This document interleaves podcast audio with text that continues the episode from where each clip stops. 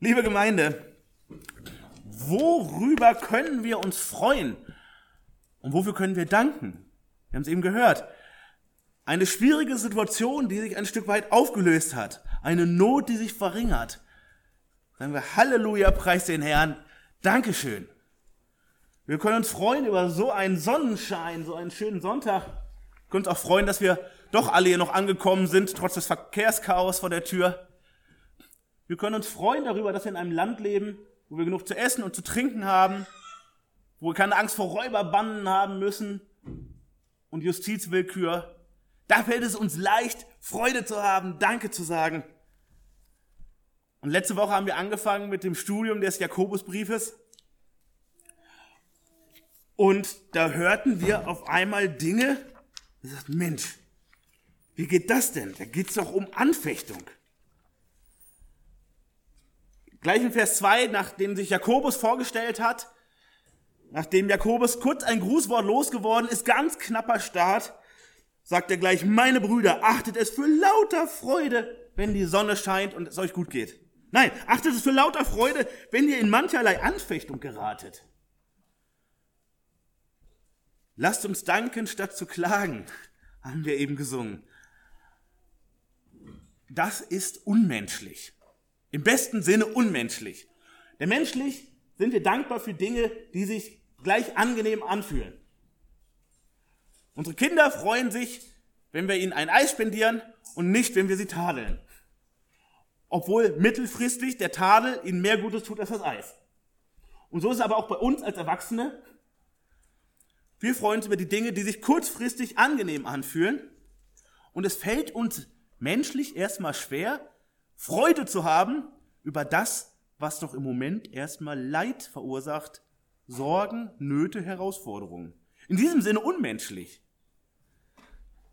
Und Gott möchte, dass wir uns von unserem menschlichen Denken, von unserem kurzfristigen, selbstsüchtigen Denken immer mehr verabschieden und will uns immer weiter verwandeln in das Bild seines geliebten Sohnes. Und da sagt er durch Jakobus, meine Brüder, achtet es für lauter Freude, wenn ihr mancherlei Anfechtung geratet, da ihr ja wisst, dass die Bewährung eures Glaubens standhaftes Ausharren bewirkt. Das standhafte Ausharren aber soll ein vollkommenes Werk haben, damit ihr vollkommen und vollständig seid und es euch an nichts mangelt. So die ersten Verse des Jakobusbriefs. Wir haben uns letzte Woche einiges angeschaut. Wer ist dieser Jakobus? Was ist am wahrscheinlichsten? Es gibt verschiedene Personen, die Jakobus hießen. Und wir haben uns angeschaut, es spricht sehr viel dafür und wir gehen davon aus, dass es der Halbbruder des Herrn war, der Jakobus, der sein Leben lang Jesus vor Augen hatte, sich aber dadurch nicht bekehrt hat. Und der erst nach der Himmelfahrt, soweit wir das rekonstruieren können, wirklich zum Glauben gekommen ist. Der Jakobus, der sicher herausgefordert war, das haben wir letzte Woche auch betrachtet, als ganz normales Kind mit einem sündigen Herzen aufzuwachsen neben einem Bruder, der völlig sündlos ist. Wir wissen nicht, wie das war, es wird uns auch nicht berichtet, aber wir können es uns wirklich herausfordernd vorstellen. Wir haben uns angeschaut, wann wurde dieser Brief geschrieben, aber vor allem haben wir uns dann diese ersten Verse angeschaut und haben das zusammengefasst mit folgenden Punkten. Erstens, Anfechtung, ein Grund der Freude. Warum der Freude? Weil wir in Anfechtung wachsen sollen. Anfechtung ein Grund zum Beten. Wo Jakobus in Vers 5 sagt, wenn es aber jemand unter euch an Weisheit mangelt, so erbitte er sie von Gott, der allen gern und ohne Vorwurf gibt, so wird sie ihm gegeben werden.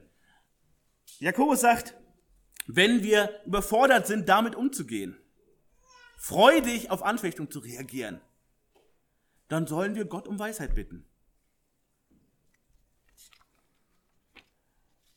Und zum Schluss haben wir zusammengefasst, Anfechtung, kein Grund zu zweifeln. Jakobus sagt in Vers 6, er bitte aber im Glauben und zweifle nicht, denn wer zweifelt, gleicht einer Meereswoge, die vom Wind getrieben und hin und her geworfen wird. Ein solcher Mensch denke nicht, dass er etwas vom Herrn empfangen wird. Ein Mann mit geteiltem Herzen, unbeständig in seinen Wegen. Und er macht uns nochmal klar, wenn wir mit diesen Anfechtungen konfrontiert sind und das sind wir immer wieder. dann gibt es zwei Möglichkeiten. Die Anfechtungen werden uns gefühlt und auch ganz praktisch real über den Kopf wachsen. Anfechtungen treiben uns an unsere Grenzen und gefühlt bisweilen darüber hinaus. Und dann gibt es einmal die Möglichkeit, dass wir zu unserem Vater im Himmel kommen und sagen, bitte hilf mir. Bitte gib mir die Kraft. Bitte trag mich durch, wo ich nicht mehr selber laufen kann. Bitte veränder meinen Blickwinkel, dass ich nicht jammernd und klagend auf die Situation schaue, sondern dass ich freudig drauf gucken kann, obwohl es sich jetzt ähm, so, so unangenehm anfühlt und unangenehm auswirkt. Bitte gib mir den richtigen Blick, die richtige Herzenshaltung. Das ist die eine Möglichkeit. Vater, hilf mir, da drin zu wachsen. Die andere Möglichkeit, und davor warnt Jakobus, ist zu zweifeln. Das heißt, wir drehen uns nicht zu Gott hin und sagen, bitte mach du, ich weiß nicht mehr, sondern wir drehen uns von Gott weg und sagen, ja Gott, was der mir alles zumutet. Solche Situationen und er löst die gar nicht auf. Und Gott ist so hart, Gott ist so herausfordernd. Und das eine, wenn wir uns hinwenden zu Gott, das vertieft unsere Beziehung. Wir wachsen in der Beziehung zu Gott. Weil wir mit unserer Not zu ihm kommen und sagen, ich möchte es so sehen, wie ich sehen soll, wie du es siehst. Oder ich gehe weg von meinem Vater im Himmel und grummel in mich hinein wie ein störrisches Kind. Wir sehen, dieses Bild ist durchaus auch angelehnt an die Situation von Vater und Kind. Wenn ein Kind sich überfordert fühlt von dem, was der Vater einem zumutet, von einem erwartet, kann ich als Kind hingehen und sagen, Papa, bitte hilf mir, dass ich das schaffe. Ich weiß nicht, wie ich das schaffen soll. Das ist der gute Weg. Das ist das Bild hier. Und der schlechte Weg ist zu sagen, Papa ist ungerecht, der ist gemein, der will viel zu viel von mir. Und Jakobus sagt, nein, geht hin zu Papa, geht hin zu eurem Vater im Himmel. Sagt ihm, ich brauche dich, ich merke das jetzt umso mehr.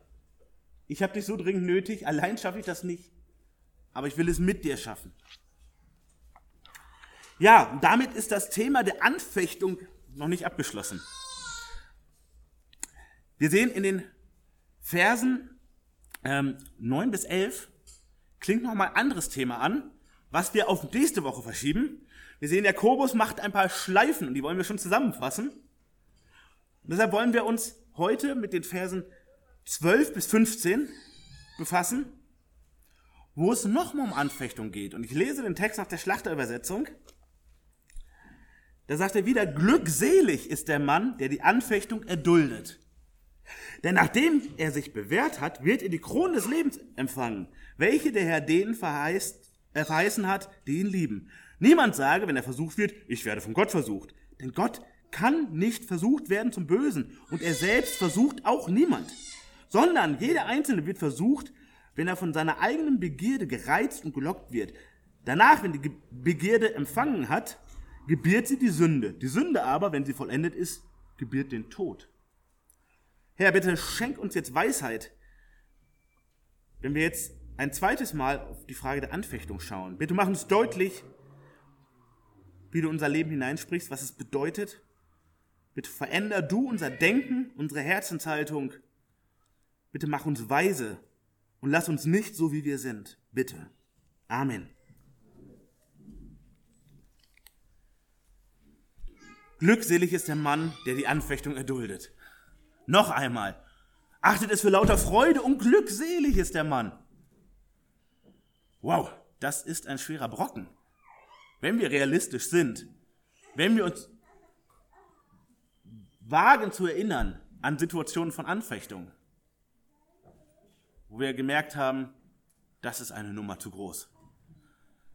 Und dann dieser Vers, glückselig derjenige, der die Anfechtung erduldet. Gott will unseren Blick radikal verändern, auch in dieser Frage. Wir schauen uns das Ganze in drei Punkten an, die ich euch jetzt schon sagen will, damit wir die Leitlinie vor Augen haben. Es sind drei einfache Punkte. Erstens Anfechtung, warum sie notwendig ist. Das ist Vers 12. Anfechtung, warum sie notwendig ist. Und zweitens Anfechtung, woher sie nicht kommt. Und drittens, Anfechtung zur Sünde, woher sie kommt. Ich lese noch einmal Vers 12. Glückselig ist der Mann, der die Anfechtung erduldet, denn nachdem er es sich bewährt hat, wird er die Krone des Lebens empfangen, welche der Herr denen verheißen hat, die ihn lieben. Bibellesern dürfte auffallen, womit hier eingeleitet wird, glückselig. Das dürfte uns bekannt vorkommen.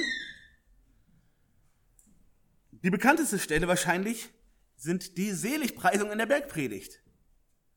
Glückselig ist der, Glückselig ist der. Und wir hatten letztes Mal darauf hingewiesen, diese enge Verwandtschaft ähm, der Themen im Jakobusbrief und in der Bergpredigt. Der, äh, der, die Bergpredigt behandelt ja die Frage, wie ist es, im Reich Gottes zu leben? Die Regierungserklärung, die Reichserklärung von Gottes Reich. Und der Jakobusbrief ist ein Stück weit ein Handbuch. Leben unter Gottes Gnade was du jetzt dringend wissen solltest. Und wir haben letztes Mal diese Zettel verteilt, die Parallelen zwischen Bergpredigt und Jakobusbrief. Wer hat das hier noch nicht bekommen? Kurze Meldung, wäre klasse. Ja, das kannst du einmal kurz verteilen, bitte. Und wäre toll, wenn ihr euch weitermeldet, bis ihr einen Zettel habt. Ihr werdet jetzt versorgt.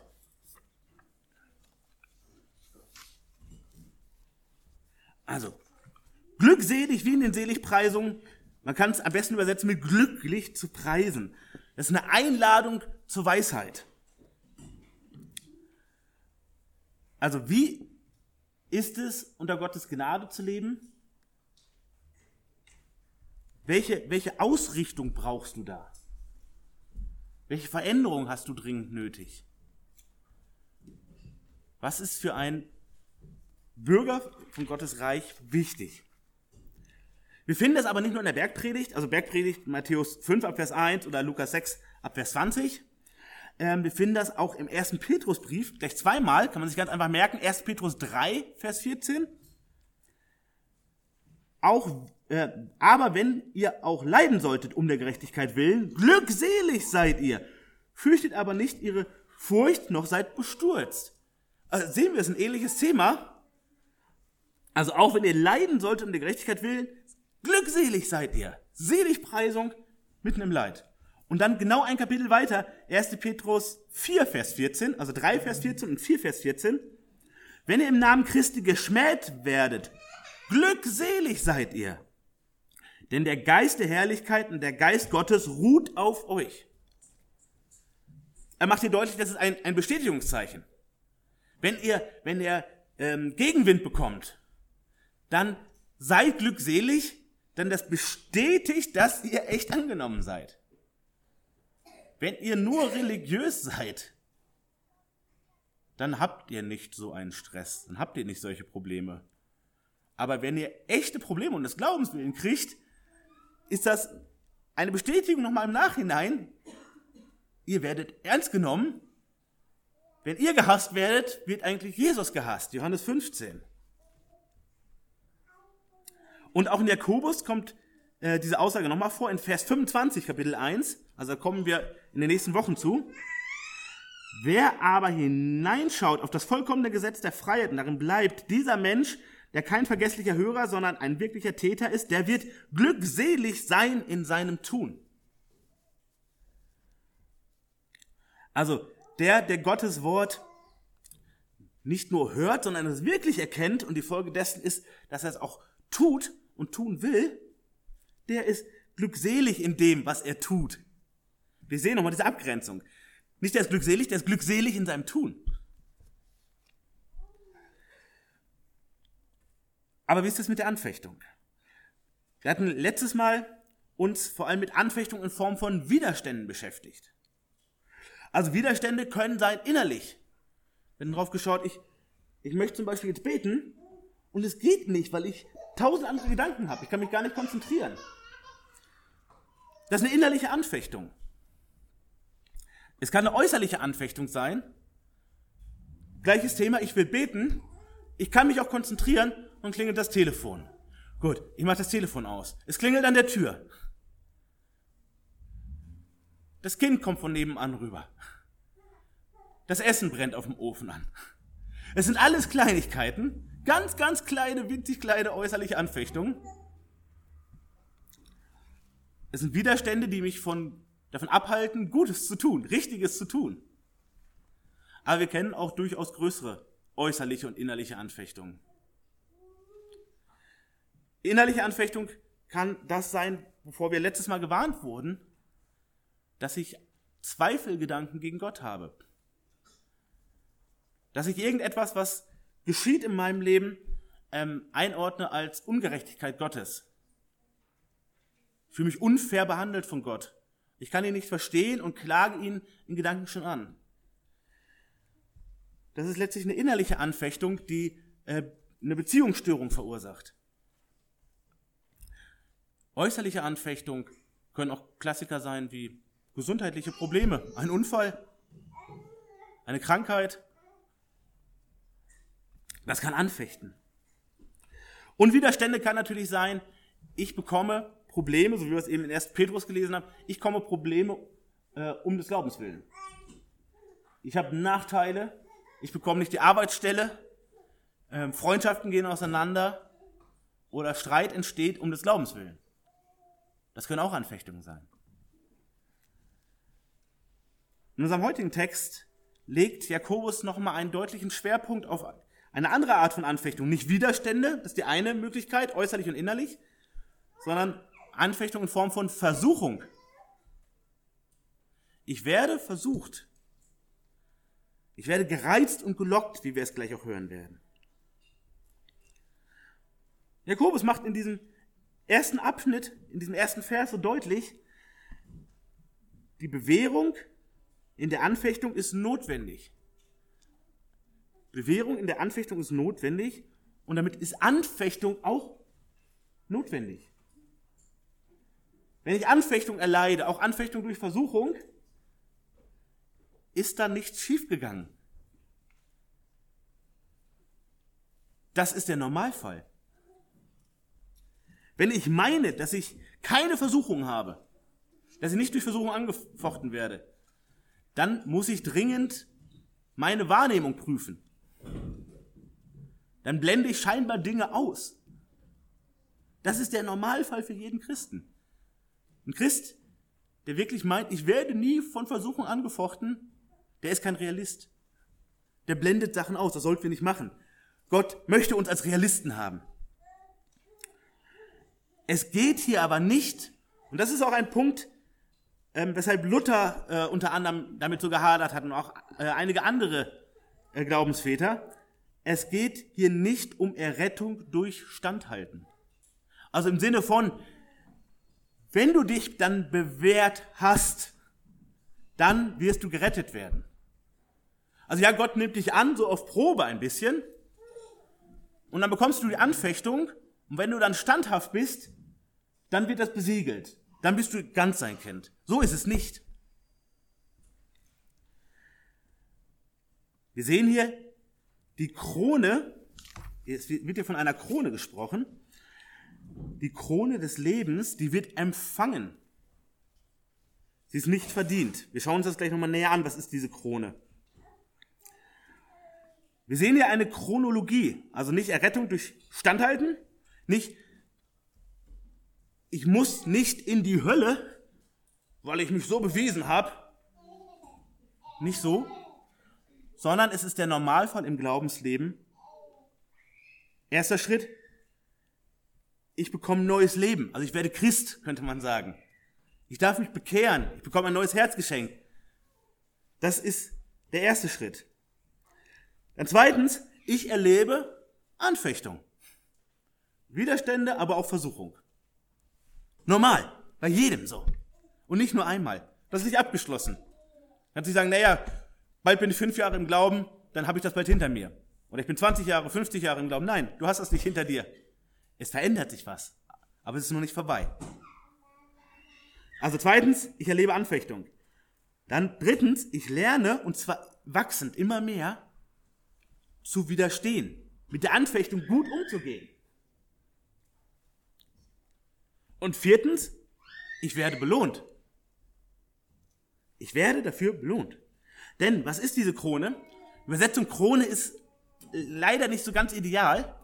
Der Begriff, der hier steht, bedeutet ein Siegeskranz. Also so wie, wie Sportler ihn damals bekommen haben. Ähm, so aus, aus bestimmten Zweigen geflochten, so ein Kranz. Ja, du bist angekommen. Du bist durchs Ziel gelaufen. Paulus spricht davon. An mehreren Stellen. Von dem Kranz oder dem Siegeskranz.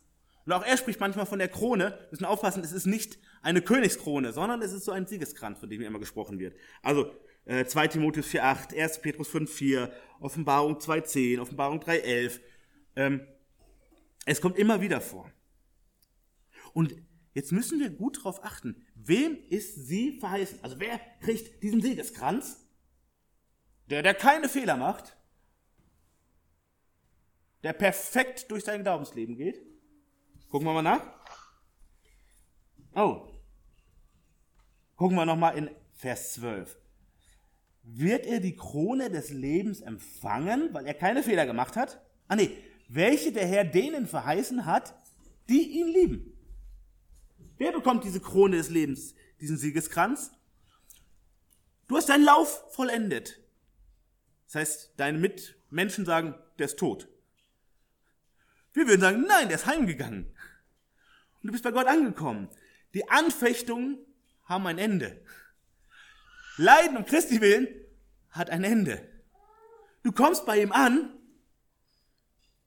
als Kind Gottes, du liebst ihn, du kommst bei ihm an und du bekommst die Krone des Lebens. Jetzt bist du da. Dein Lauf ist vollendet. Deshalb glückselig ist der Mann, der die Anfechtung erduldet. Denn es gehört mit zur Bewährung dazu. Es ist die Schule, in die uns Gott mitschickt. Also wenn ihr angefochten seid, wenn ihr versucht werden, das schauen wir uns gleich nochmal an, wie das alles geschehen kann, wie das auch bei Kindern passieren kann. Wenn ihr angefochten werdet und ihr merkt hinterher, ich bin damit nicht gut umgegangen, dann ist der Auftrag für euch zu überlegen, wie kann ich es nächstes Mal besser machen.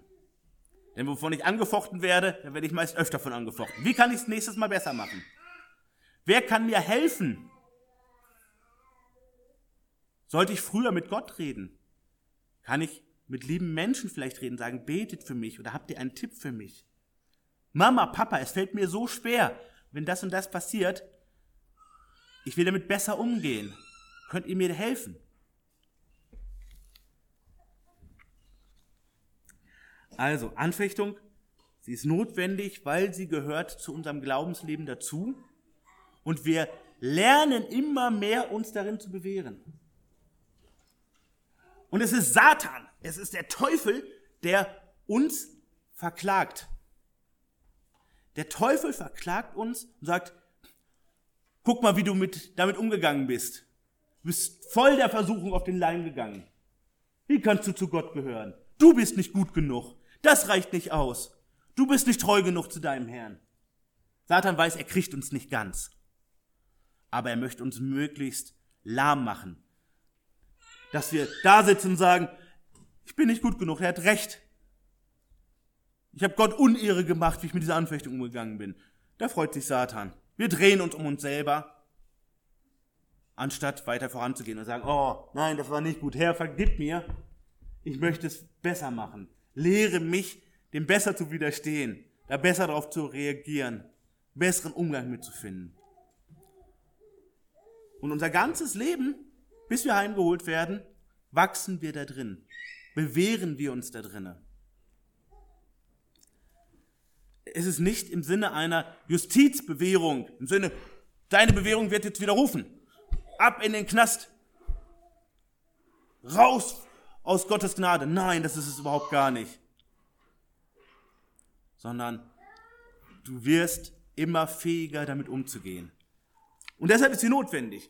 Wir hatten letztes Mal auch darüber gesprochen, dass Gott der, der perfekte Vater ist, der uns behütet, aber der uns nicht alle Steine aus dem Weg räumt, der uns immer nah ist, der aber will, dass wir in Herausforderungen wachsen.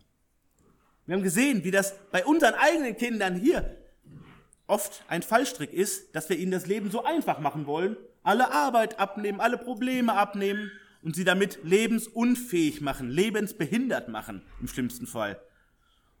Und da lass uns auch vom Vater im Himmel lernen, dass wir unseren Kindern nahe sind und ihnen die Hand reichen, ihnen aber nicht alle Unannehmlichkeiten aus dem Weg räumen, auf dass sie weise werden und sich bewähren in ihrem Leben. Jetzt kommen wir zu der Frage, woher kommt Anfechtung nicht? Das klärt Jakobus zuerst, das ist ganz interessant. Klassisch würde man sagen, wir klären erstmal, woher kommt sie und dann woher kommt sie nicht. Na, er fängt andersrum an, weil er das erstmal ganz klar ausschließen will. Das, was uns menschlich am nächsten ist. Eine Antwort, die wir oft zu hören kriegen, die schließt er schon mal aus. Und zwar sagt er, niemand sage, wenn er versucht wird, ich werde von Gott versucht. Denn Gott kann nicht versucht werden zum Bösen. Und er selbst versucht auch niemand. Gott kann nicht Böses tun. Warum? Weil es seinem Wesen widerspricht. Wissen, es gehört zu Gott, dass er nichts tut, was seinem Wesen widerspricht. Gott ist die Gerechtigkeit.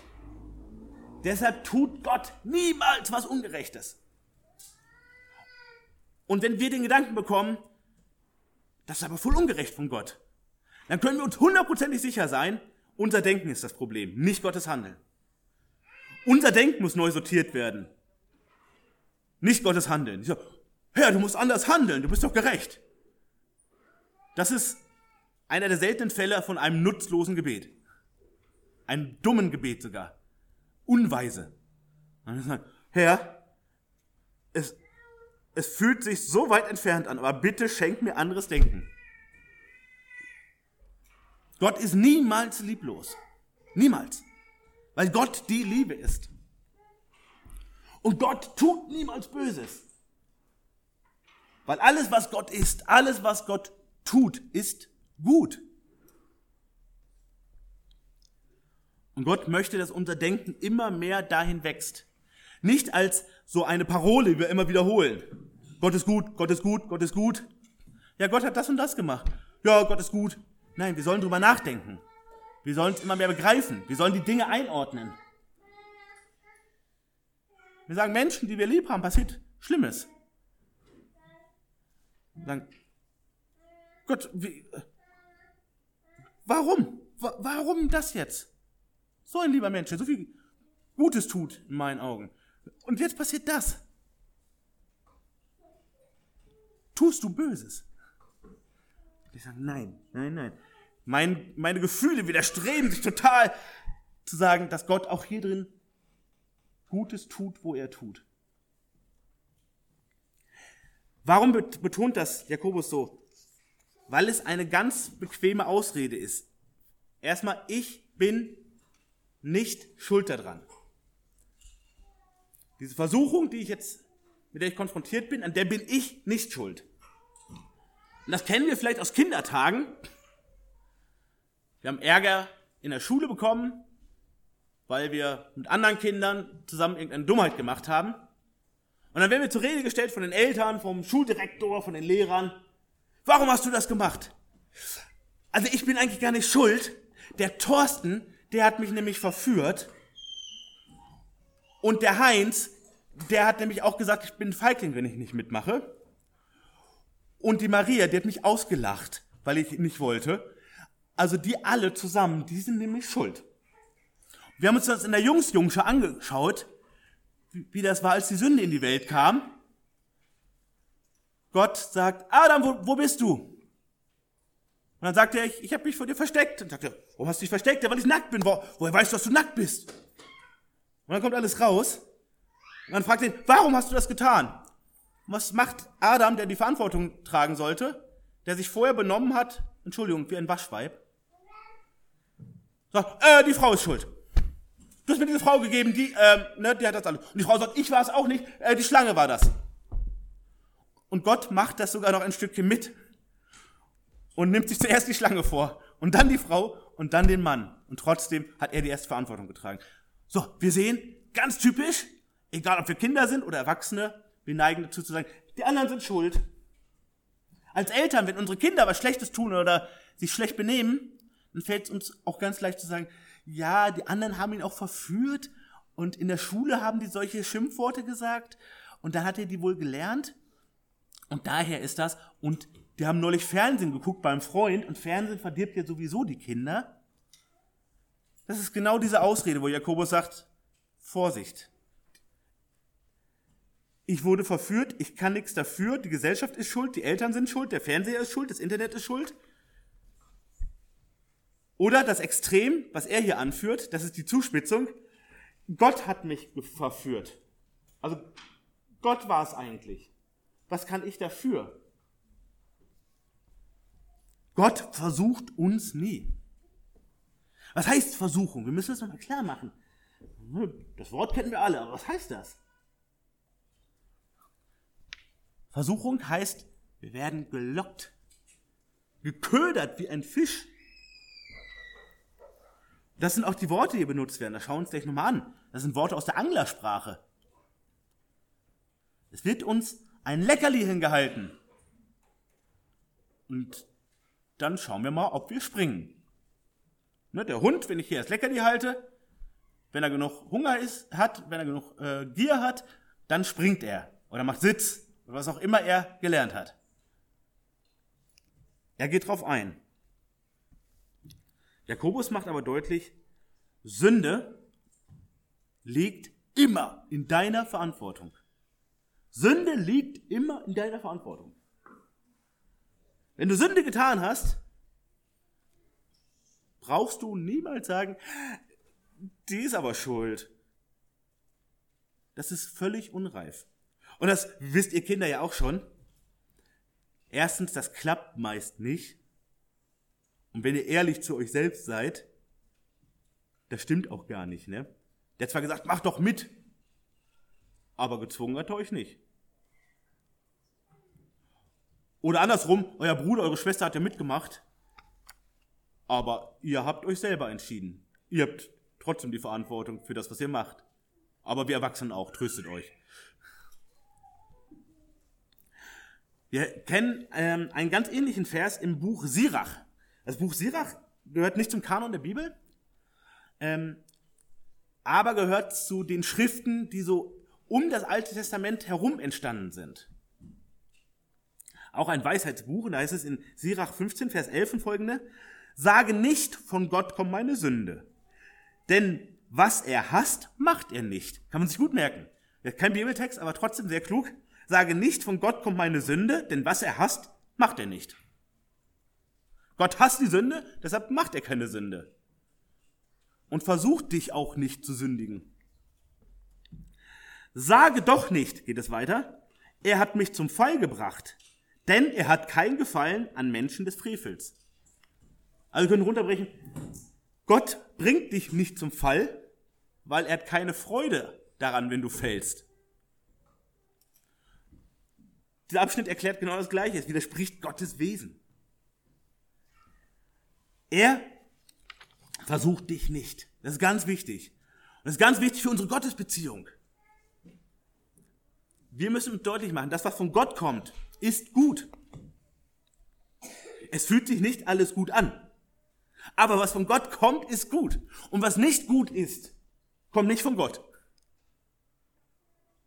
Das klingt so simpel, aber es ist herausfordernd, dass wir das in unserem Leben anwenden. Weil nochmal, es ist schön, dankbar zu sein für den Sonnentag, dankbar zu sein für lecker Essen, für tolle Zeit mit lieben Leuten. Das ist ganz leicht, dafür dankbar zu werden. Es ist aber sehr herausfordernd, dankbar zu werden für Anfechtung und Versuchung.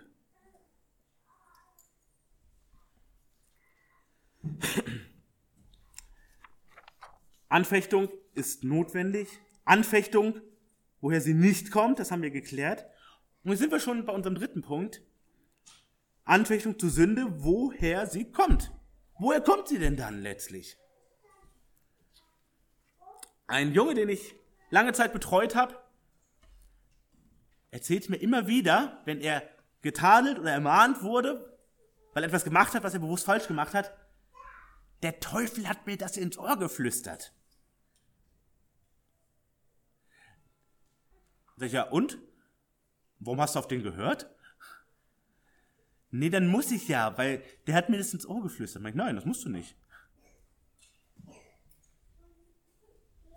Jakobus 14 sagt, sondern jeder Einzelne wird versucht, wenn er von seiner eigenen Begierde, wir können auch sagen, von seiner eigenen Lust gereizt wird und, äh, und gelockt wird. Danach, wenn die Begierde empfangen hat, gebiert sie die Sünde, die Sünde aber, wenn sie vollendet ist, gebiert den Tod. Also Begierde, ähm, das Wort, was hier steht, kann man mit Lust auch übersetzen, im Sinne von böse Lust. Also nicht Lust am Guten, sondern böse Lust. ähm, ein Verlangen, was selbstsüchtig ist, was egoistisch ist, was nicht mit Gott vereinbar ist. Aber ich sage, es, es juckt mich sozusagen in den Fingern, etwas zu tun, was mir selber scheinbar gut tut. Etwas, was Gott nicht ehrt, sondern was Gott entehrt. Worüber Gott nicht freudig sein kann. Ich sage, ich will das unbedingt tun. Das meint dieser Begriff Begierde. Ähm, als Begehren kennen wir das. Ähm, aus Epheser 2 zum Beispiel, da heißt es, unter denen auch wir einst alle unseren Wandel führten in den Begierden unseres Fleisches. Indem wir den Willen des Fleisches und der Gedanken taten und von Natur Kinder des Zorns waren, wie auch die übrigen. Also, er sagte, wir haben auf unsere Begierde gehört, auf das, wo wir so Lust drauf hatten, wo wir ähm, was aber Gott nicht geehrt hat, was schlecht war, was selbstsüchtig war. Wir haben dem Willen des Fleisches Gehorsam gezeigt. Also das, was uns von Natur aus gefällt. Das, was uns ganz leicht fällt. Wir sehen hier, die Begierde, die reizt und lockt uns. Das sind zwei Begriffe. Und dieses Reizen das ist ein Wort von Anglern. Ich weiß nicht, wer von euch mal hin und wieder angeln war. Ah, waren ein paar. Also aus der Fischersprache sozusagen. Also von denjenigen, die, von denjenigen, die nicht nur ab und zu mal angeln gehen, sondern die davon leben. Gereizt, das könnte man übersetzen mit Ködern. Also wisst ihr, habt eine Angelschnur und ein, ein Haken und dann macht er einen Wurm drauf oder eine Made oder irgendwas anderes, wo er hofft, dass der Fisch das gut findet. Und dann schmeißt er das ins Wasser.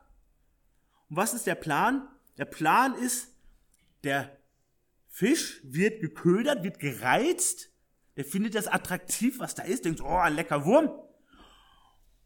Und geht dem auf dem Leim. Und merkt nicht, dass da drunter ein Haken ist und damit sein sicheres Ende. Das Wort heißt übrigens auch herausziehen. Ne? Passt zum Angeln, ne?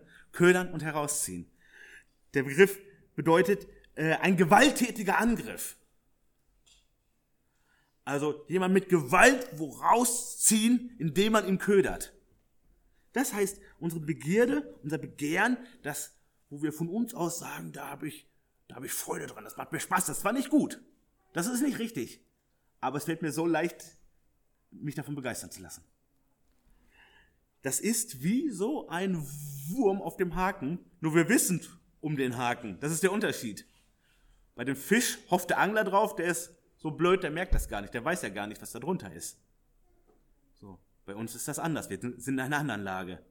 Aber wir werden von unserem Fleisch, können wir sagen, von unserem alten Adam, von dem Rest unserer alten Natur, ähm, wie, wie ein Fisch geködert und sollen dann herausgezogen werden. Und gelockt, das ist das andere Wort, was, da steht.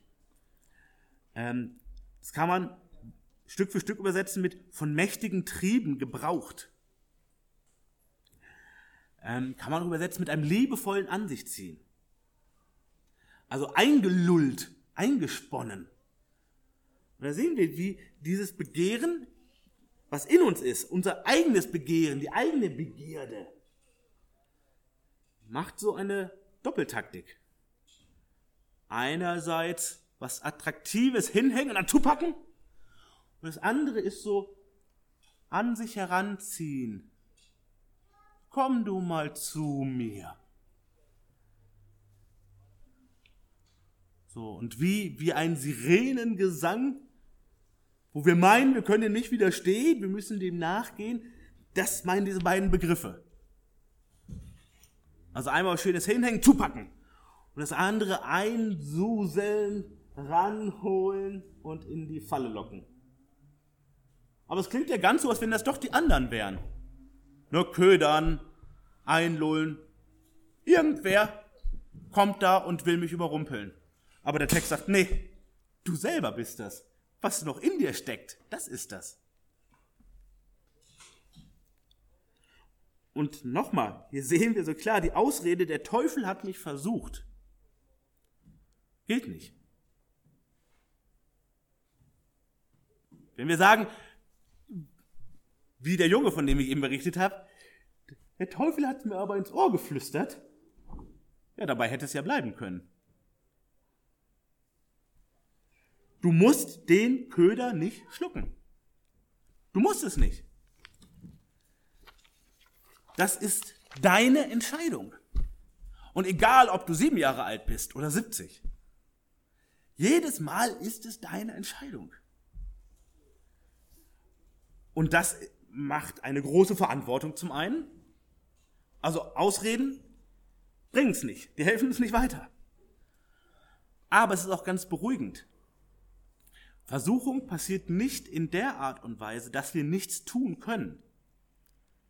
Das können wir manchmal glauben, aber es ist ein, ein Irrglaube, das ist ein falsches Denken. Gott macht so deutlich, du trägst immer die Verantwortung dafür. Wie ist das? Wie ist das mit deiner Begierde? Ist das vielleicht der Zorn gegen deine Frau und deine Kinder in bestimmten Momenten? Nicht als Dauerhaltung, hoffe ich. Aber der, der Zorn darüber, es wird ja alles gerade zu viel, es ist zu laut. Die sehen gar nicht, dass du gar nicht jetzt alles hier ertragen kannst. Die ganzen Fragen und die ganzen Ansprüche. Die machen alle nicht das, was sie eigentlich tun sollten. Und dann bricht er wieder heraus, dein Zorn, oder klopft der Zorn nur an? Das ist die Begierde. Du merkst, wie es in dir aufsteigt und du hast schon die ersten Gedanken, was du jetzt gleich rausbrüllen möchtest, weil es jetzt wirklich alles zu viel. Und ab in dem Moment triffst du die Entscheidung. Du meinst, jetzt muss ich aber losbrüllen. Und Jakobus macht uns klar, nein, musst du nicht. Ja, es ist sehr verlockend, jetzt gerade, genau das zu tun. Danach ist dir richtig Stimmung. Das fällt dir ganz leicht, da jetzt weiterzumachen. Brauchst du gar nichts für tun. Schon alles im Fluss. Ist es vielleicht der Zorn gegen Frau und Kinder in diesen Situationen, wo es alles zu viel ist, wo Stress ist, wo es doch jetzt funktionieren muss, ist gleich Gottesdienst und das Auto ist noch nicht eingeladen und die Kinder machen da irgendeinen Quatsch. Und wo ist überhaupt der Autoschlüssel? Vielleicht kennt ihr jemand, dem das schon mal so gegangen ist. Vielleicht ist es auch, wenn du ein Kind bist, die Begierde, der Ungehorsam gegen die Eltern. Ja, du hast das schon erkannt, dass Gehorsam das Richtige ist. Aber dann gibt es diese Momente, wo du aber das willst, wo die Eltern sagen nein oder jetzt nicht oder später oder wenn du älter bist.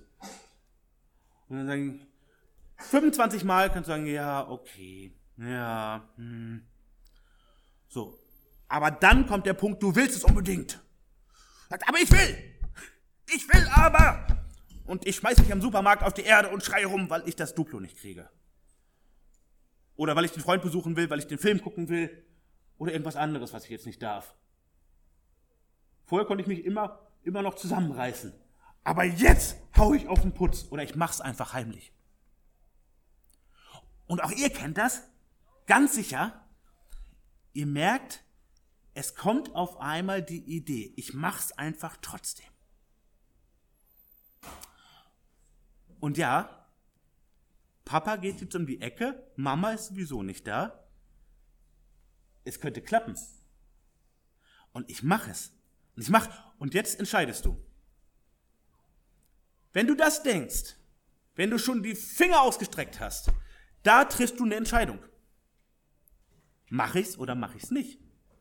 Und wenn du es machst, trägst du die Verantwortung. Hey, wenn du es nicht machst, trägst du auch die Verantwortung. Hey, ich hab's nicht gemacht. Ey, es war, es, es war echt knapp. Ich hatte richtig, richtig Lust drauf.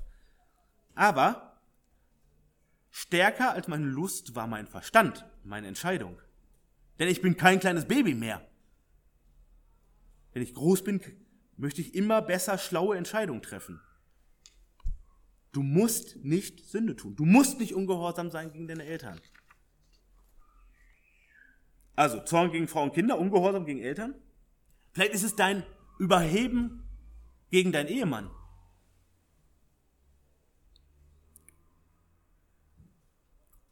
Nicht das offene, der offene Rollentausch, aber dass du weißt inzwischen, wie der Hase läuft und wie du deinen Willen letztlich doch immer durchsetzt. Du kannst das Psychologieklavier gut spielen. Du weißt, wann es effektiver ist, auf bestimmte Emotionen zu setzen oder wütend zu sein oder nicht mehr zu reden. Weil du weißt, ich, ich komme letztlich damit durch. Und das ist verlockend, weil du jetzt weißt in der Situation, Dein, dein Mann sagt, er hat eine Entscheidung getroffen und du hättest es gerne anders. Und dein Mann beharrt aber auf seiner Entscheidung und du weißt, wenn ich jetzt das und das machen würde, wenn ich jetzt eine Träne rausdrücke, wenn ich, wenn ich jetzt schnippisch weggehe und eine Stunde mit ihm nicht rede, dann, dann trifft er schon die Entscheidung im Nachhinein, weil er ist doch ein bisschen harmoniesüchtig und damit komme ich durch. Du triffst aber die Entscheidung, ob du es machst. Du kannst es. Ja, Du hast vielleicht das Talent dazu, aber ob du es machst, ist deine Entscheidung. Ist es die Leblosigkeit gegen deine Ehefrau? Ich treffe halt hier die Entscheidung. Jetzt hör doch auf, hier rumzuheulen. Da sind wir wieder beim Zorn gegen Frauen und Kinder. Also wir wissen, es geht in beiden Seiten. Oder ist es ein letztes Beispiel? Das Lästern gegenüber deinen Nächsten, gegenüber deinen Glaubensgeschwistern vielleicht. Natürlich lästerst du nicht gegenüber ihnen, sondern hinter ihrem Rücken. Sonst funktioniert Lästern ja auch nicht wirklich. Habt ihr die, die Hannelore gesehen? Ey, wie die heute rumläuft. Und ihre Kinder. Ey. Tochter mit dreckiger Strumpfhose im Gottesdienst. Ey. Das. Sie kommt da vorne. Vorsicht, Vorsicht, Vorsicht, Vorsicht. Ne, und der Hans Josef schon wieder zu spät im Gottesdienst. Und seine Frau hätte ihm auch mal das Hemd bügeln können, oder? Ey, das sind, das sind Schlunzen. Ich meine, ey, sind alles liebe Geschwister, aber das ist ein Schlunzenhaufen. Ey, gut, dass wir nicht so sind. Gut, dass wir, der Gedanke, der aufkommt, ist noch nicht die Sünde. Das ist die Begierde. Die Idee. Du siehst die Schwester, den Bruder, die Kinder, die Nachbarn, und es kommt der Gedanke auf, das ist noch nicht die Sünde, das ist die Begierde. Du denkst, oh, ich komme an meinen Eltern vorbei, ich trick's die aus. Das ist die Idee, das ist die Begierde. Der Gedanke, oh, Frau und Kinder, oh, das ist die Begierde. Das ist noch nicht die Sünde. Jakobus erklärt uns hier den Weg. Das erste ist locken, ködern, reizen durch die Begierde. Also das, ich würde jetzt am liebsten oder oh, was mir einfällt, wenn ich sie sehe. Das ist schon die Begierde. Und dann ist die Frage, sagst du ja? Sagst du ja? Ja, das mache ich jetzt. Ja, lästern, ungehorsam sein, Frau zusammenschreien, Mann manipulieren. Ja, ich mach's. Dann geht's weiter. Und Jakobus sagt, ähm, danach, wenn die Begierde empfangen hat. Was heißt das?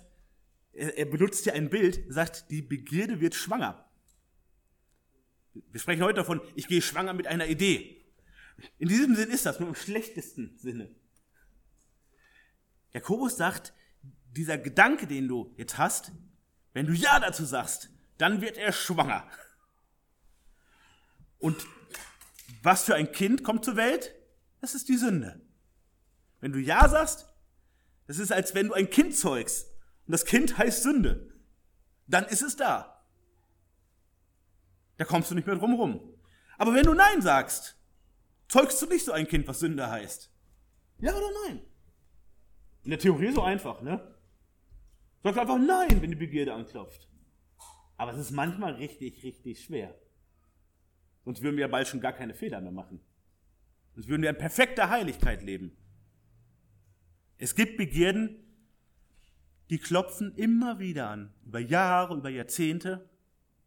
Und immer wieder müssen wir der sagen, nein, immer noch nicht. Wie ein nerviger Vertreter oder Vertreter einer Sekte, der dauernd wieder vor der Tür steht, jeden zweiten Tag, und sagt, nein, kein Interesse, liebe Begierde. Nein, du brauchst hier gar nicht wieder klingeln oder klopfen. Und immer, wenn ich die wieder aufmache, sage ich nein. Unser Problem ist, dass wir manchmal auch Ja sagen. Das ist die Herausforderung. Aber nochmal, Gott macht uns klar, wir sollen uns darin bewähren. Ja, wir fallen auf diesen falschen Vertreter, der vor der Tür steht, das erste Mal herein. Und hinterher denken wir, oh, was habe ich nur getan? Und das nächste Mal sagen wir ja und merken schon, naja, das ist eigentlich keine gute Idee, aber ich kann jetzt nicht so einfach rausschmeißen. Ich kann diesem Gedanken doch nicht so einfach Nein sagen. So, aber schon dabei merken wir, keine gute Idee. So, und wir sollen immer weiterhin wachsen, so dass wir dann regelmäßig sagen können, nein, können gleich wieder gehen. Nein, Frau Begierde, ich zeuge kein Kind bei Ihnen. Das gibt's nicht. Und Jakobus geht, geht da noch einen Schritt weiter. Die Sünde, die geboren wird aus diesen Gedanken, aus dieser Begierde, aus diesem Anklopfen, die bekommt ein, noch ein Kind, also ein Enkelkind sozusagen. Und das ist der Tod. Wir haben doch das Leben empfangen. Sollen wir doch nicht Kinder der Sünde zeugen, aus denen dann der Tod erwächst. Auch hier geht es nicht um den Abfall. Aber die Sünde, der Lohn der Sünde ist der Tod. Und wir unterstehen nicht mehr dieser Sünde. Das ist das, wovon der, der Römerbrief so ausführlich uns ähm, berichtet und uns belehrt. Früher war die Sünde unser Chef, unser Besitzer. Wir waren Sklaven und die Sünde war unser Besitzer. Und wir konnten letztlich gar nicht mehr anders als ihr gehorchen, weil sie hat ja die Ansagen gemacht. Sie hat die Autorität über uns gehabt. Und jetzt ist es aber anders. Jetzt ist der Herr unser neuer Besitzer, unser neuer Chef und außerdem unser Vater im Himmel. So, die Sünde hat uns nichts mehr zu sagen, aber wir fallen noch in alte Angewohnheiten zurück.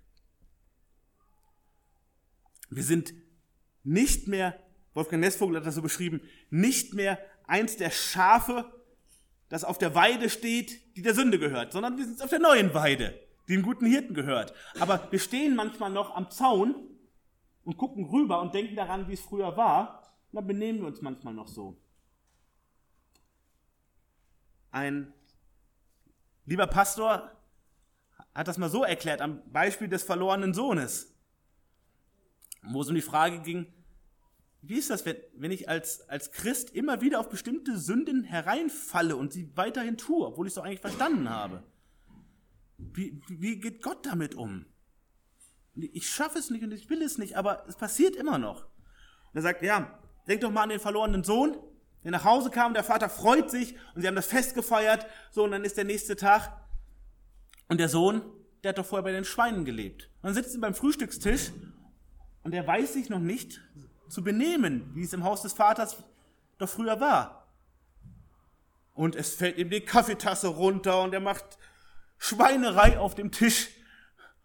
Was wird der Vater sagen? Ja, jetzt reicht's aber. Gestern noch ein Fest für dich gemacht, raus mit dir. Nein, wieder sagen, oh mein Sohn, das wird schon noch.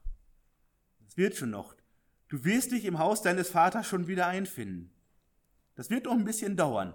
Das ist noch ein Stück Weg, aber das wird schon alles. Es ist nicht egal, aber du bist auf dem Weg. Du bist schon im Haus des Vaters.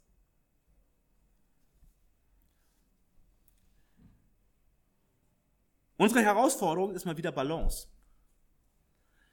Wir dürfen nicht vom, äh, auf, äh, auf keiner Seite vom Pferd fallen. Wir dürfen nicht sagen, wenn ich auf diese Begierde hereinfalle, wenn ich Ja zu ihr sage, dass Gott mich nicht mehr liebt. Wie gesagt, sowas redet uns der Teufel ein. Du bist nicht gut genug, Gott mag dich nicht mehr, wie könnte Gott dich ertragen mit dieser Sünde, du hast es schon wieder getan. Gott liebt uns und Gott hat sich das vorher gut überlegt. Hey, Gott wusste vorher, was du alles tun wirst in deinem Leben, auch an Sünden. Er ist nämlich Gott. Wir können Gott mit nichts schockieren. Der weiß, wen er sich da ausgesucht hat. Das ist die eine Gefahr. Die andere Gefahr ist aber, dass wir leichtfertig mit der Sünde umgehen. Sagen, naja, Gott ist die Liebe, Gottes Liebe ist so wunderbar, haben wir eben gesungen. Ja, Gott ist aber auch heilig und gerecht. Und Gott ist es nicht egal, wenn du sündigst. Deshalb spricht er hier auch so scharf davon. Noch einmal, danach, wenn die Begierde empfangen hat, gebiert sie die Sünde, die Sünde aber, wenn sie vollendet ist, gebiert den Tod. Das sind sehr ernste Worte. Gott möchte nicht, dass seine Kinder darin verharren. Sie sagen, es ist doch egal. Ich bin doch eher ein kleiner Sünder, was kann ich dagegen machen? Gott nimmt mich ja, wie ich bin. Ja, Gott nimmt dich an, wie du bist und will nicht, dass du bleibst, wie du bist. Gott will nicht, dass du bleibst, wie du bist. Aber Gott arbeitet an dir. Gott möchte, dass du selber sagst, ja, ich möchte lernen bei diesen Begierden, mit denen ich immer wieder zu kämpfen habe. Und du weißt das von dir. Und wenn du sagst, nö, weiß ich gar nicht, dann denk drüber nach und frag mal deine liebsten Menschen. Das sind oft die besten Berater in solchen Sachen. Was deine Begierden sind. Und dann übe immer mehr zu sagen, nein. Übe es früh zu erkennen. Wenn du diesen Köder da hängen siehst, wie der Fisch im Wasser, sagst du, nee, nee, nee, das kenne ich schon. nee, das mache ich nicht mit. Das sieht sehr verlockend aus, der Wurm, den ich mir selber hinhalte, aber da beiß ich nicht rein. Und Gott verspricht uns, du wirst weiter drin wachsen. Und es kann passieren, dass du mit solchen Begierden zu kämpfen hast und du denkst, Mensch, ich bin schon, schon drei Monate, sechs Monate, ein Jahr, zwei, drei, fünf Jahre, kämpfe ich genau damit. Und es geht so kleinen Schritten voran. Manchmal will Gott uns damit einfach Demut lernen. Manchmal will Gott uns vielleicht auch darauf stoßen und sagen, hey, es ist einerseits schön, dass du dich so bemühst, aber erkenne doch, dass du mich brauchst dafür. Erkenne doch, dass du dich letztlich nicht selbst verändern kannst. Dass es wichtig ist, dass du dir Mühe gibst, aber ohne meine Kraft wirst du immer wieder scheitern. Also komm hin zu mir, wie wir es in unserer Predigt letzte Woche gehört haben. Fang nicht an zu zweifeln, erst recht nicht an Gott, sondern wend dich hin zu Gott. Sag, ich möchte das doch nicht so weitermachen. Und immer wieder falle ich drauf rein. Und dann schreie ich doch meine liebsten Menschen an. Und dann manipuliere ich doch meinen lieben Ehemann.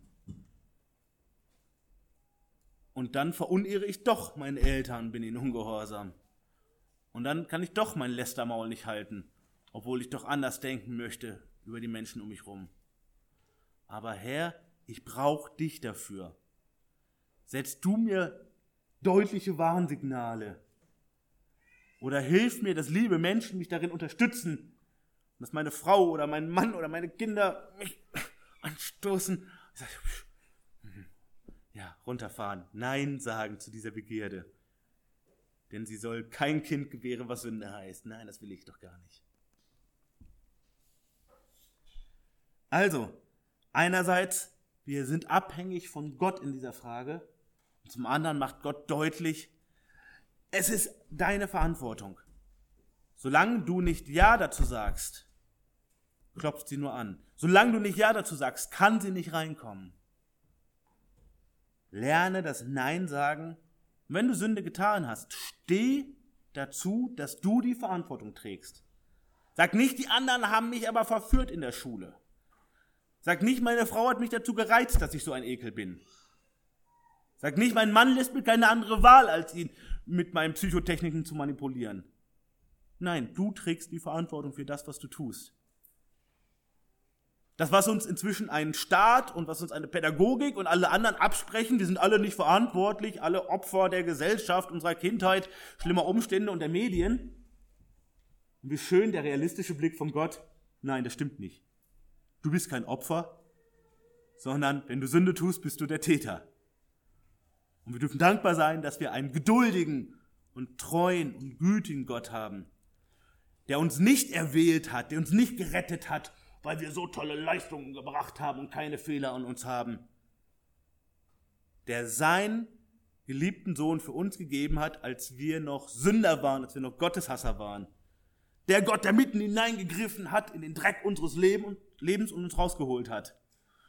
Ja, ich weiß, wen ich mir da geholt habe. Ich weiß all deine Baustellen, all deine Sünden, von gestern, von heute und von übermorgen. Kenne ich alle schon. Und trotzdem will ich dich. Aus Gnade. Wie schön, so einen Herrn zu haben. Wie schön, dass er so anders ist, als wir wären. Danke, dass Gott uns nicht hinausstößt, wo unsere Bewährung nicht so schnell geht, wie wir es uns wünschen würden.